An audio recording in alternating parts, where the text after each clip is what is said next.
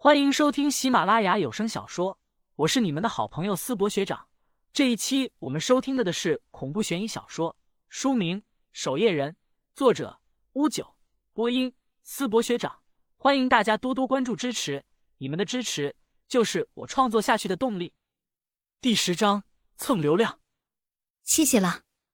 接过钱后，安潇潇笑嘻嘻的冲林旭说：“咱们走。”说完。他显然心情不错，步伐轻盈的领着林旭离开了精神病医院。走出精神病医院后，安潇潇这才将五千元现金递给林旭。诺，给你。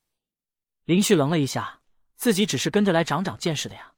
见林旭没有伸手，安潇潇奇怪的问：“你不要吗？你不是喜欢钱吗？”这丫头，林旭这才明白了安潇潇的意思，自己是喜欢钱，但又不是小白脸。就算是小白脸。自己都还没服务呢，怎么可能先收费呢？安姑娘，你误会了，钱这东西分很多种，我喜欢的是自己赚来的钱。林旭倒是少有认真的说道：“是吗？”安潇潇一听，有些恍然大悟，她一拍额头：“那你等等我，我去找联系人换好吃的。”说完，安潇潇拔腿重新跑进了精神病医院。过了好几分钟，她才笑容满面的跑了出来。等我好吃的到了，送一些给你吃吧。好，林旭也看得出安潇潇这姑娘倒是有些二愣二愣的，不过心地不错。等自己加入预备守夜人，赚了钱，好好请她吃一顿。守夜人的任务大多数都是这种吗？毕竟要加入守夜人，林旭也打算多了解一下这个组织以及很多邪祟事件。在自己所在的小县城，可没有这么多的古怪事。嗯。其实大多数都是这些闲碎的事情，偶尔会有 B 级任务，但不算危险。A 级任务比较罕见，而且对于我们这样的预备守夜人，会有一定的危险性。S 级的话，我加入守夜人还没有发布过，也不会给预备守夜人安排 S 级的任务，都是正式守夜人去完成。我告诉你，咱们上岗市的五位守夜人可厉害了。有一次我去守夜人总部的时候，见到过一位。据说他擅长长枪，枪特别快，被誉为上岗第一快枪手。还有一位是女性，听说武器是……安潇潇对于守夜人组织可谓是如数家珍，看得出他的目标就是成为正式守夜人。而林旭则没有这么远大的目标了，林旭目前就想着好好完成学业，然后赚上一笔钱再说。二人各自聊着一些事情，搭车往学校的方向赶去。回到学校。林旭与安潇潇告别，回到了宿舍。刚到宿舍门外，就听到里面正热络的聊着。刚推开门走进去，就看到又有两名同学已经到了。老林回来了。邓世杰正和几位同学聊着，给他们介绍着。他就是我给你们说的林旭，不是啥正经道士。那两位新面孔的同学也热情的站起来，其中一个浑身肌肉，穿着一件薄薄的 T 恤，一看就是运动悍将。我叫孟浪。体育特招进来的，要打架的话找我，一个打俩，妥妥的。另一位则是一头长发，留着胡渣，显得有些邋遢。荷叶，二十年后的作家。整个宿舍，道士、和尚、猛男、作家。相反，躺在床上，脸色微白、猥琐的刘华平，竟然显得最正常。还有一个呢？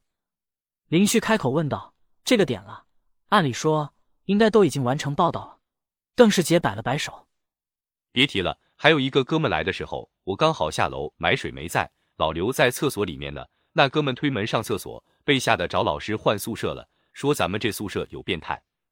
你才变态！明明是他进来，看到你们一个道牌，一个佛像，被吓走的。刘华平躺在床上，有些无力的反驳道：“男人嘛，都懂。”孟浪嘿嘿一笑，说：“今天晚上我请客呀。”咱们哥几个好好出去喝一顿，算了吧，等军训结束再说。老刘这样子，明天军训都够呛，还带他喝一晚上酒，怕是要把他命搞丢。林旭忍不住笑了起来，说：“今晚咱们几个去外面买点菜，随便在宿舍里喝点就成。”几人都年轻，也有共同话题，很快热络的聊了起来。天色也渐渐晚了起来，第二天还要军训，更何况凌晨十一点熄灯。几人也早早的睡下，林旭躺在床上，也盘算着后面的计划。目前得先赚钱，然后花钱，然后赚钱，花钱。想了半天，林旭也只想出这两个计划，整个宿舍楼也很快安静了下来。凌晨十二点，嘘，小声点。黄德伟带着六个人鬼鬼祟祟的摸进了五号宿舍楼。打听清楚了吗？那个林旭是四百零四宿舍的吗？黄哥，确定了，就是四百零四宿舍的。他身后一个男人披着个红色长衫，脸上抹得跟鬼一样。黄德伟手上拿着一个摄影机，低声说道。记住，这家伙装神弄鬼的，这次把他吓个半死，然后由我出现解决掉这只鬼。计划就是这样，明白吗？被林旭拒绝后，黄德伟难受啊。林旭的视频在网络上流传，名气也逐渐大了起来。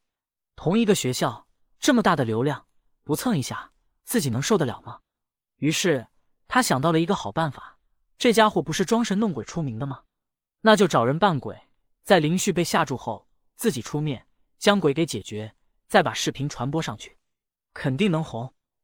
黄哥，万一把人吓死了怎么办？怕个屁！黄德伟瞪了这人一眼，心里暗想：扮鬼的又不是我，就算吓死人了，也是扮鬼的那个学弟倒霉。几人偷偷摸摸来到四百零四宿舍前，往里面瞄了一眼，里面很安静，黑漆漆的。上！黄德伟使了个眼色，他们将门给轻轻推开，扮鬼的同学。偷偷的钻了进去，趴在地上，朝林旭的床位那里爬了过去。他们已经打听清楚了林旭的床位，扛着摄影机的同学也紧随其后，开启夜视模式。林旭此刻刚好进入潜睡的状态，突然他耳边传来一个阴阳怪气的声音：“还我命来！还我命来！我死的好冤啊！”